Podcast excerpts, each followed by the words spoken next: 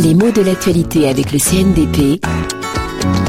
Yvan Amar. La présidence française de l'Union européenne arrive à son terme et un peu partout, on entend parler du bilan de ces six derniers mois. C'est-à-dire qu'on va essayer de faire le point sur ce qui a été fait pendant cette demi-année, mais mesurer aussi ce qui a été réussi, euh, ce qui a été moins réussi, ce qui a été projeté, ce qui a été effectivement euh, réalisé. On parle donc de bilan avec un mot qui vient du monde du commerce. En général, il s'agit de mettre deux colonnes en regard l'une de l'autre et la plupart du temps, il s'agit des recettes et des dépenses, de l'argent qui sort et de l'argent qui rentre, bah, pour s'assurer qu'il en est rentré plus qu'il n'en est sorti, parce que c'est bien le principe de base d'un bilan qui est sain.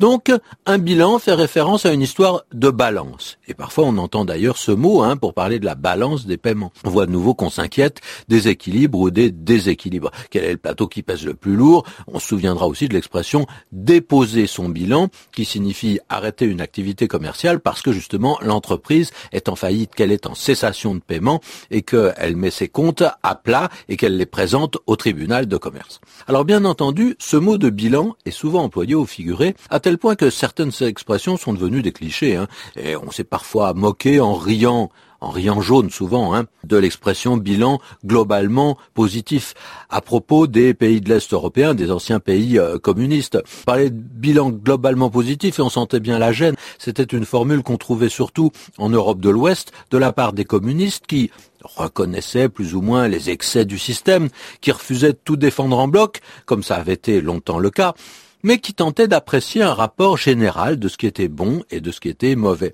Du côté des libertés individuelles, entendait-on dire, on n'a pas lieu de se réjouir, mais le niveau d'instruction générale est infiniment supérieur à ce qu'il était et tout le monde a à manger. Donc un bilan globalement positif. Maintenant, le mot est souvent entendu avec une nuance particulière. Qu'est-ce qui reste de tout cela? Il ne s'agit pas seulement de faire un inventaire, de voir ce qui pèse le plus lourd, il convient de voir ce qui est réellement important. Si on fait le bilan d'une vie, c'est qu'on fait la part de l'inutile et de ce qui a laissé des traces, de ce qui a marqué, de ce qui vraiment valait le coup. Toutefois, ce mot de bilan est souvent employé quand il s'agit de faire le point sur une situation sans nécessairement qu'on soit arrivé à un terme. On fait par exemple un bilan de santé, on s'occupe de ce qu'habituellement on ignore. Hein. Est-ce que mon cœur fonctionne bien? Est-ce que j'ai trop de cholestérol, euh, ou bien on fait un bilan de compétences, ça veut dire qu'est-ce que je sais faire en fait? À quoi est-ce que je peux prétendre? Et pourtant, on fait un bilan de santé ou un bilan de compétences à une certaine époque de sa vie, quand on a l'impression qu'on passe d'une étape à une autre.